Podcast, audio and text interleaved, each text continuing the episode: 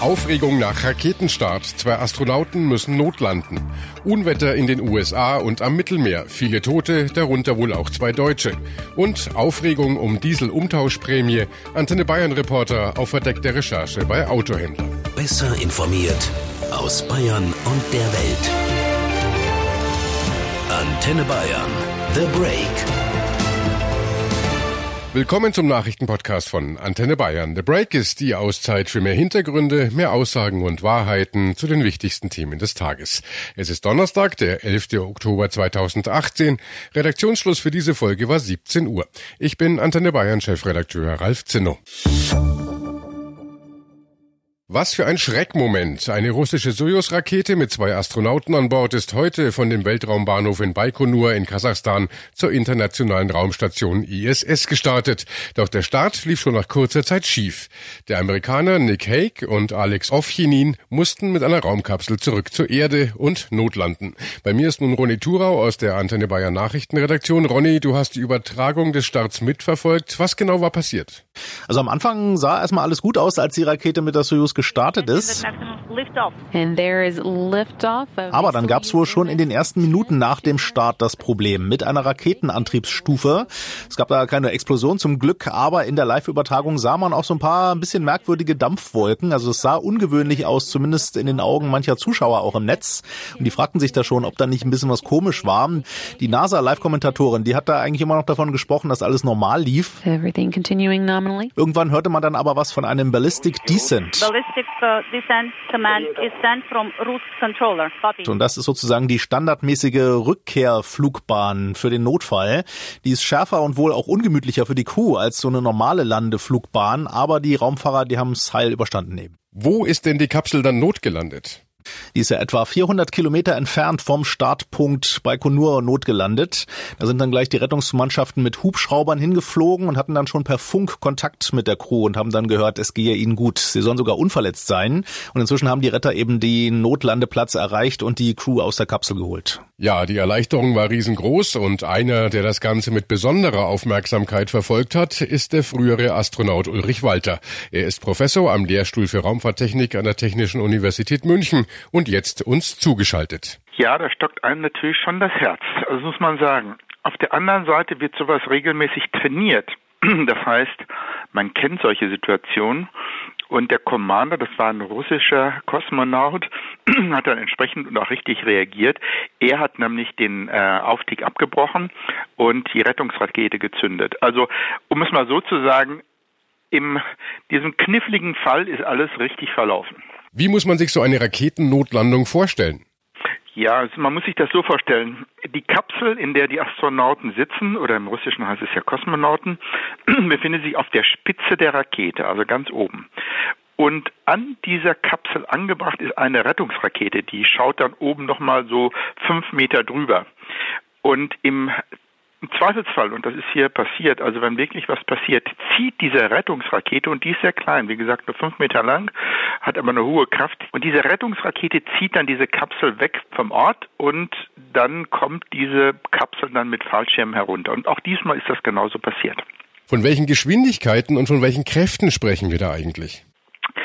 Die Geschwindigkeit äh, kann sehr hoch sein. Die geht dann wirklich auf äh, fünf Kilometer pro Sekunde hoch, also sehr schnell. Aber von der spürt man innen nichts, von der Geschwindigkeit. Man merkt nur diese Abbremsbeschleunigung. So in 20 Kilometer Höhe werden eben die Rettungsfallschirme gezündet. Das heißt, die kommen dann raus und in dem Augenblick sinkt die Kapsel an diesen Rettungsfallschirmen herunter. Das heißt, sie dreht sich nicht mehr, hat dann also eine feste Orientierung. Das merkt man innen auch sehr deutlich. Und die letzten Kilometer geht es dann so herunter.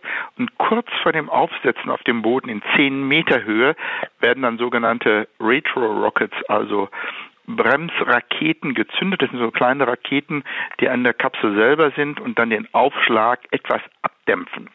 Aber die Kapsel schlägt dann schon so mit einer Geschwindigkeit von einem Meter pro Sekunde auf dem Boden aus. Und das ist ein relativ harter Schlag. Haben die beiden Astronauten heute mit Bravour ja überstanden. Es lief ja wirklich alles relativ reibungslos. Das Training hat sich also ausbezahlt. Wie wird denn so eine Notlandung trainiert? Ja, das geht dann so. Man wird dann wirklich an Fallschirm runtergeworfen. Die Kapsel wird dann irgendwo in die Steppe gelegt. Auch bei Winter wird sowas trainiert. Und dann müssen die Astronauten über 48 Stunden, also zwei Tage, auf sich selbst gestellt überleben. Das ist also Überlebenstraining. Und dann gibt's dann so, müssen so Leuchtfackeln, die hält man dann in die Luft, damit dann die Rettungshubschrauber einen sehen können. Man hat dann auch ein Zelt tatsächlich mit. Also sowas gibt's dann in der Kapsel, das wird dann aufgeblasen, sodass man also dem Wetter nicht so ganz ausgesetzt wird. Und man hat ja die dicken Raumanzüge an, also kalt wird's einem auch nicht. Aber das ist schon nicht angenehm. Aber ach, das wird trainiert und zwar regelmäßig. Wie, die müssen sich dann tatsächlich selbst versorgen, also auch Nahrung selbst besorgen? Ja, das müssen sich dann auch selber besorgen, so ist das. Und deswegen haben die, äh, die Kosmonauten auch eine Pistole dabei. Also die Pistole ist nicht dafür da, wie die vielen Leute glauben, dass wenn was Schlimmes passiert, man sich dadurch erschießt, um sozusagen den Schmerzen zu entkommen. Das ist nicht der Grund. Man ist nur für solche Situationen da, wenn ich jetzt lange überleben muss, ich bin unten gelandet und ich muss mir mal einen Bären schießen oder sowas. Dann hat man die Pistole. Ja, das war aber heute zum Glück nicht nötig. Nach einer halben, dreiviertel Stunde hatten die Rettungshelikopter die Kapsel ja schon erreicht und die Astronauten befreit. Unverletzt. Jetzt stellt sich natürlich die Frage nach der Ursache für die Panne. Ihre Einschätzung, Herr Walter, lag es an der russischen Sojus-Kapsel? Die Sojus-Kapsel ist perfekt. Nein, was diesmal der Fall war, ist, dass beim Aufstieg der Rakete ein Booster, also ein Teil, eine zusätzliche kleine Rakete, die an der Seite angebracht ist, dass die nicht richtig funktioniert hat. Und das hat die Rakete vom Kurs abgebracht. Und jetzt hat der Commander entschieden, damit kommen wir nicht mehr zur Raumstation, das war ja das Ziel, und hat damit den Aufstieg abgebrochen. Jetzt sollten ja die beiden Astronauten den ersten deutschen ISS-Kommandanten Alexander Gerst ablösen. Er ist ja schon seit Anfang Juni im All. Was bedeutet das jetzt für ihn? Das bedeutet, dass der Alexander Gerst länger bleiben muss, bis der nächste bemannte Flug kommt. Und das kann ein halbes, bis zum halben Jahr dauern. Normalerweise ein Vierteljahr. Wenn man sich das Wetterchaos in manchen Regionen auf der Erde dieser Tage ansieht, beschleicht einen die leise Befürchtung, dass der Klimawandel hier doch schon mal die Muskeln spielen lässt. In Amerika wütet gerade Hurricane Michael. Er ist mit gewaltiger Kraft über Florida hinweggefegt. Die Wirbelstürme sind in den USA ja auch keine Seltenheit, aber sie werden von Jahr zu Jahr stärker. Schon jetzt steht fest, Michael ist der stärkste Hurricane seit Beginn der Wetteraufzeichnungen vor mehr als 100 Jahren. Und noch ist das Ausmaß der Schäden nur zu erahnen. Die Behörden wollen auch noch keine Opferzahlen nennen. Der TV-Sender CNN berichtet, in Florida sei bei dem Sturm ein Mädchen ums Leben gekommen, im benachbarten Bundesstaat Georgia sei ein Mann gestorben. Hunderttausende sind immer noch ohne Strom. Und obwohl die Amerikaner ja Hurricane erprobt sind, ist das Entsetzen über die Wucht dieses Wirbelsturms so groß diesmal, dass viele wirklich sagen, jetzt ziehen wir hier weg. Aber wie gesagt, in Amerika kennen wir das ja schon, dass wir solche Bilder aber auch auch in Mallorca zu sehen bekommen. Das schien bis zu dieser Woche eigentlich nicht vorstellbar. Ein verheerendes Unwetter ist über die Urlaubsinsel im Mittelmeer hinweggefegt und hat Tod und Zerstörung hinterlassen. Von zehn Toten ist bislang die Rede. Zwei Deutsche werden immer noch vermisst. Die beiden waren gestern mit einem Mietwagen im Osten der Insel unterwegs, hatten den Notruf gewählt. Dabei brach die Verbindung ab. Seither fehlt von dem Ehepaar jede Spur. Die Rettungskräfte haben jetzt am Nachmittag einen toten Mann und eine tote Frau Frau gefunden, gleich in der Nähe des Wagens, den das Ehepaar gemietet hatte. Das muss aber noch nichts heißen. Das Auswärtige Amt in Berlin ist in ständigem Kontakt mit den mallorquinischen Behörden. Das hat uns ein Sprecher gesagt. Man bemüht sich wirklich, so schnell wie möglich gesicherte Informationen zu bekommen. Antenne Bayern-Reporterin Julia Macher ist für uns in Spanien. Julia, wie ist momentan der Stand der Rettungsarbeiten? Die laufen auf Hochtouren. 800 Rettungskräfte sind inzwischen auf Mallorca im Einsatz. Sie suchen mit Hunden, mit Drohnen nach den Vermissten. Der spanische Ministerrat hat den Betroffenen heute Soforthilfe zugesprochen. Die Region wird zum Katastrophengebiet erklärt. Und solche Soforthilfen sind auch dringend notwendig, denn der Sachschaden ist immens. Allein die Reparatur der Straßen wird laut Inselregierung 20 Millionen Euro kosten. Warum hat das Unwetter solche dramatischen Auswirkungen? Uns erreichen Berichte darüber, dass die Kanalisation nicht richtig ausgerichtet war. Im Osten Mallorcas fielen ja wirklich in zwei Stunden über 230 Liter Wasser pro Quadratmeter. Das ist mehr als ein Viertel der Niederschläge eines ganzen Jahres. Eine Kanalisation, die solchen sinnflutartigen Wasserstürzen gewachsen ist, die muss wohl erst noch erfunden werden. Aber was die Katastrophe wohl tatsächlich verschlimmert hat, ist die Tatsache, dass viele Häuser und Straßen ganz dicht an diesem sonst ausgetrockneten Flussbett gebaut waren. Ein mallorquinischer Geograf sagte heute der Presse, das sei etwa so, als ob ein Serienmörder den Wasserverlauf entworfen hätte. Vor allem wurden die Menschen in dem Sommerparadies regelrecht von den Wassermassen überrascht. Bei mir ist jetzt Jasmin Lukas aus der Antenne Bayern Wetterredaktion. Jasmin, gab es denn vorher auch keine Unwetterwarnung? Doch, die gab's, aber viel zu spät. Gegen 18 Uhr hat der spanische Wetterdienst für Mallorca noch die zweithöchste von insgesamt vier Warnstufen getwittert, aber erst nach 22 Uhr wurde das geändert auf die höchste Gefahrenstufe. Da war das tödliche Unwetter aber schon in vollem Gange. Die Menschen wurden von der Heftigkeit komplett überrascht, vor allem von den hohen Regenmengen. Damit rechnet auf Mallorca wirklich keiner. Das ist fürs Mittelmeer schon eine außergewöhnliche Wetterlage. Auf jeden Fall war es das schwerste Unwetter auf Mallorca seit vielen Jahren, wenn nicht sogar aller Zeiten. Am heftigsten hat es den Nordosten getroffen, rund um den Ort Arta. Das sind in 24 Stunden 230 Liter Regen auf einen Quadratmeter gefallen. So viel regnet es bei uns in dem normalen Herbst in drei Monaten. Generell sind Gewitter im Herbst im Mittelmeer relativ normal, nur eben nicht in dieser Stärke. Aktuell steuert eine Unwetterfront auf die italienische Westküste zu, auf die Regionen Ligurien und Toskana. Hier kann es nach heftigen Gewittern mit Starkregen auch zu Überschwemmungen oder Erdrutschen kommen. Und am Wochenende geht's weiter mit neuen Unwettern auf Malta und in Süditalien. Wer jetzt nach Mallorca fliegen will, hat natürlich ein mulmiges Gefühl. Kann man äh, wegen sowas die Reise stornieren? Das kommt immer darauf an, wie schwer die Unwetterschäden vor Ort sind, ob Gebäude zerstört wurden oder ob die Infrastruktur zusammengebrochen ist. Im Nordosten von Mallorca ist das ja teilweise der Fall. Hotels sind wohl nicht beschädigt. Trotzdem sollten Betroffene sich bei ihrem Reiseveranstalter informieren. Aber ganz wichtig, nur aus Angst vor weiteren Unwettern kann man nicht kostenfrei stornieren. Es muss zumindest ein Reisemangel vorliegen. Wer blickt eigentlich noch durch beim Diesel? Fahrverbote, neue Schadstoffklassen, neue Grenzwerte, betrügerische Hersteller, das sind nur ein paar der Schlagworte, die die Debatte in den letzten Monaten bestimmten. Und jetzt ist neu die Dieselumtauschprämie dazugekommen. Vertreter der Bundesregierung haben mit Vertretern der Automobilindustrie zusammengesessen und vereinbart, dass die Hersteller unter bestimmten Voraussetzungen Prämien an die Kunden zahlen. Wir von Antenne Bayern möchten wissen, was heißt das eigentlich jetzt konkret? Was erlebt jemand, der ein Diesel Auto besitzt und überlegt, ob er es gegen einen Neuwagen eintauscht. Mein Kollege Christoph Lemmer hat sich auf den Weg gemacht und verdeckt recherchiert. Christoph, du hast dich als Kunde ausgegeben und dir auch eine schöne Geschichte überlegt. Genau, und die habe ich jedem Händler immer auf dieselbe Weise erzählt. Sie lautet, ich fahre einen Golf 6 Variant Diesel, Erstzulassung Januar 2013. Und weil überall über diese Dieselproblematik berichtet wird, möchte ich einfach wissen, was kann ich da an Prämien erwarten und wie rechnet sich das, wenn ich ein neues Auto kaufe? Und wie haben die Händler da reagiert? Ja, die haben sich teils viel Zeit genommen, Varianten durchgerechnet und mir dann Angebote gemacht. Es gab auch ein paar Überraschungen. Mit meiner privaten Postleitzahl im Landkreis Rosenheim gab es zum Beispiel bei Mercedes keine Prämie, bei anderen gab es sie, aber oft hat die Dieselprämie nur andere Rabatte ersetzt. Das macht jeder Hersteller anders. Ich habe die Gespräche jeweils gleich hinterher protokolliert, das heißt, hören wir einfach rein, wie das ablief. Super, mit wem fangen wir an?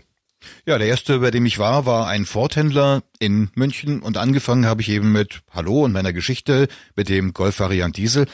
Und dann hat er mich mit seiner ersten Frage fast aus dem Konzept gebracht, aber nur fast. Welche Schadstoffklasse hat denn Ihr Fahrzeug? Ähm, kann ich gar nicht so genau sagen. Meine Frau ist mit dem Auto unterwegs. Also bei Schadstoffklasse 5 gibt es bei uns eine Umweltprämie, bei Schadstoffklasse 6 nicht. Können wir beide Varianten einfach mal durchrechnen? Na klar. Also, wenn das Auto Schadstoffklasse 5 hat, dann können wir Ihnen für ein vergleichbares Auto 5000 Euro Prämie gut schreiben. Das wäre ein Kuga. Wenn Sie einen größeren wollen, zum Beispiel einen S-Max, dann würden Sie 8000 Euro Prämie bekommen. Was wäre Ihr Auto denn wert? Na, ich denke, das sollte auf jeden Fall noch 8000 Euro bringen. Okay, dann wären das 8000 Euro für Ihren alten. Dazu gibt es 10% Rabatt vom Listenpreis. Mhm. Das sind beim Kuga 30.000 Euro, also 3000 Euro Rabatt. Okay. Und darauf dann noch die Umweltprämie mit 5000 Euro, macht dann zusammen 16.000 Euro. Das heißt, Ich müsste dann selber noch 14.000 Euro draufzahlen. Genau. Okay. Äh, Wie wäre das jetzt bei der äh, Schadstoffklasse 6, wenn das Auto also Schadstoffklasse 6 wäre, wenn Sie da die Umweltprämie nicht drauflegen? Ja, dann gebe ich Ihnen 21% Rabatt. Ach so? Das heißt, es gibt entweder die Umweltprämie oder die 21 Prozent. Genau. Das ist ja schon mal eine Erkenntnis. Eigentlich ist die Prämie dann gar nichts wirklich Neues, denn Rabatt gibt's eh. Und unterm Strich geht's ja eh eher darum, zu schauen, welche Variante vom Rabatt am Ende die günstigere ist. Genau so. Und das ist auch nicht nur bei Ford so. Der nächste, der sich viel Zeit für mich genommen hat, war ein Renault-Verkaufsberater. Ja, ich habe mein übliches Sprüchlein aufgesagt und dann legt der Händler auch schon los. Hören wir rein. Renault war ja der erste Hersteller überhaupt, der eine Umweltprämie ausgelobt hat. Da gab es ja die Verhandlungen in Berlin bis in den frühen Morgen und gleich um neun hat Renault die Prämie schon bekannt gegeben. Wenn Sie einen Megane kaufen, dann gibt es da 5000 Euro Prämie. Bei einem unserer großen Modelle sind es 10.000 Euro. Ja, also ich denke, der Megan wäre okay, ist ja auch von der Größe vergleichbar mit dem Golf. Jetzt habe ich nur eine Frage. Draußen vor dem Laden haben Sie ja plakatiert, dass Sie beim Autokauf kostenlose Winterräder dazugeben. Die wären dann schon auch dabei, oder? Ja, das geht leider nicht, weil Renault nämlich festgelegt hat, dass die Umweltprämie mit keiner anderen Aktion zu koppeln ist. So. Äh, welche anderen Aktionen gäbe es denn? Einfach unseren normalen Rabatt. Das sind 14 Prozent. Ah, verstehe. Das heißt, eigentlich sind die Unterschiede am Ende gar nicht so groß, wenn ich mit oder ohne Dieselprämie kaufe. Und in beiden Fällen nehmen Sie mein altes Auto auch in Zahlung. Im einen Fall gibt es halt 14 Prozent plus kostenlose Winterräder und im anderen Fall die Umweltprämie. Und das sind da dann eigentlich nur unterschiedliche Verpackungen für die Nachlässe. Ja, kann man so sehen. Dann bestätigt sich ja der erste Eindruck. Der Händler sagt's ja selber. Die Umweltprämie ist eigentlich mehr ein neues Etikett für den sonst üblichen Rabatt. Beziehungsweise jedenfalls bei diesen beiden etwas günstiger als das übliche. Wie ist das denn mit den anderen Marken? Viele haben noch gar keine Prämie und da habe ich mich auch nicht allein auf die Händler verlassen, sondern auch in den Zentralen nachrecherchiert. Stand ist, es gibt noch keine Dieselumtauschprämie bei Volkswagen, Audi, Fiat, Kia, Hyundai, Citroën, DS und Opel. Bei Peugeot gibt es eine Prämie, aber die hat nichts mit dem aktuellen Dieselgipfel zu tun, die gibt's schon länger. Citroën wird wohl auch keine einführen. Volkswagen plant sie noch und will damit in den nächsten Tagen kommen. Und was ist mit äh, beispielsweise BMW? Ja, da konnte mir der Händler noch nichts anbieten, weil er noch nichts hatte. Das hat sich aber nach meinem Besuch geändert. Gestern hat BMW Infos an die Händler und Niederlassungen rausgegeben. Das sind 6000 Euro einheitlich für jeden Neuwagenkauf gegen einen alten Diesel. Allerdings gilt das nur für Münchner und Bewohner im Umland bis zu 70 Kilometer Entfernung von München. Ich selber lege da noch drin mit meiner Wohnung im Landkreis Rosenheim. Wieso nur für München und äh, den Umkreis von München? Ja, das liegt an der staatlichen Festlegung. Das hat die Bundesregierung in die Verhandlungen eingebracht. Und da habe ich mir vom Bundesverkehrsministerium auch die Infos schicken lassen. Diese Prämie soll es eigentlich nur für die Bewohner von 14 Städten und Ballungsräumen deutschlandweit geben, in denen überhöhte Stickoxidwerte gemessen worden sind. Bayern, in Bayern ist der einzige Ballungsraum, den das betrifft, München. Aber das legen die Hersteller ja offenbar unterschiedlich aus. Ja, genau, total unterschiedlich sogar. Manche zahlen die Prämie an alle, BMW zahlt sie eben mit dieser Umkreisregelung. Ja, und eine echte Überraschung habe ich bei Mercedes erlebt. Wie viel möchten Sie denn anlegen für das neue Auto? Naja, das Limit wären schon so 30.000 Euro. Ähm, da muss ich direkt schauen. Ähm, da geht es bei uns ja erst los. Also eine A-Klasse wäre da im Budget. Welche Umweltprämie würden Sie dafür rechnen? Das wären bei der A-Klasse 3000 Euro. Und bei den größeren ist es mehr, 6000 Euro bei der C-Klasse und bei der S-Klasse 10.000 Euro. Okay, das klingt doch interessant, also die A-Klasse. Ähm, können Sie mir da ein Angebot machen? Klar, dann tippe ich direkt Ihre Daten ein. Was ist denn Ihre Postleitzahl? Die sagt 3052. Moment. Oh, das geht dann leider nicht. Äh, Da kann ich Ihnen die Prämie nicht anbieten. Ach, wieso das nicht? Weil wir die nur für die festgelegten Ballungsräume gewähren. Und mit einer Münchner Postleitzahl würde das klappen? Ja, Moment. Äh, Ich gebe mal unsere ein. Ja, das ging. Ja, und da habe ich dann auch nachrecherchiert und mir von der Mercedes-Zentrale bestätigen lassen, dass die es dort tatsächlich restriktiver handhaben. Die Regel lautet wohl nur die betroffene Stadt und die Nachbarlandkreise. Das wären bei München die Landkreise München, Dachau und FFB. Und äh, nochmal nachgefragt, was ist jetzt mit den Pendlern aus dem Umland? Ja, die durften bei Mercedes eben jedenfalls nach jetzigem Stand wohl keine Prämie bekommen, bei BMW aber schon, weil BMW ausdrücklich auch Pendler bedienen will. Okay, damit hätten wir ja einen ganz guten Überblick beziehungsweise bekommen einen Eindruck, wie jeder einzelne Hersteller mit den Ergebnissen des Dieselgipfels umgeht und wie unterschiedlich die verstanden werden. Kann man eigentlich irgendwie einschätzen, wie erfolgreich das am Ende ist? Ziel ist es ja, dass weniger Diesel auf den Straßen unterwegs sind und äh, dass durch diese Prämie die Diesel aus dem Verkehr gezogen werden. Ja, dazu kann man wirklich schon was sagen, wenn man sich statistische Zahlen anschaut. Und zwar habe ich mir heute vom Statistischen Bundesamt Tabellen besorgt, auf denen die Exporte von gebrauchten Diesel ins Ausland gezählt werden und da wiederum angeschaut, wie hat sich das von 2016 auf 2017 verändert, einfach weil das das aktuellste Jahr ist, was es gibt. Und wir hatten da ja auch schon diese Dieseldebatte. Und siehe da, die Zahl der Dieselautos, die aus Deutschland rausgegangen sind, hat sich um 18 Prozent erhöht. Und wenn wir jetzt mal schauen, wie das mit Österreich aussieht, die Ösis haben von uns 30 Prozent mehr gebrauchte Diesel gekauft. In Kroatien liegt die Steigerung sogar bei 66 Prozent.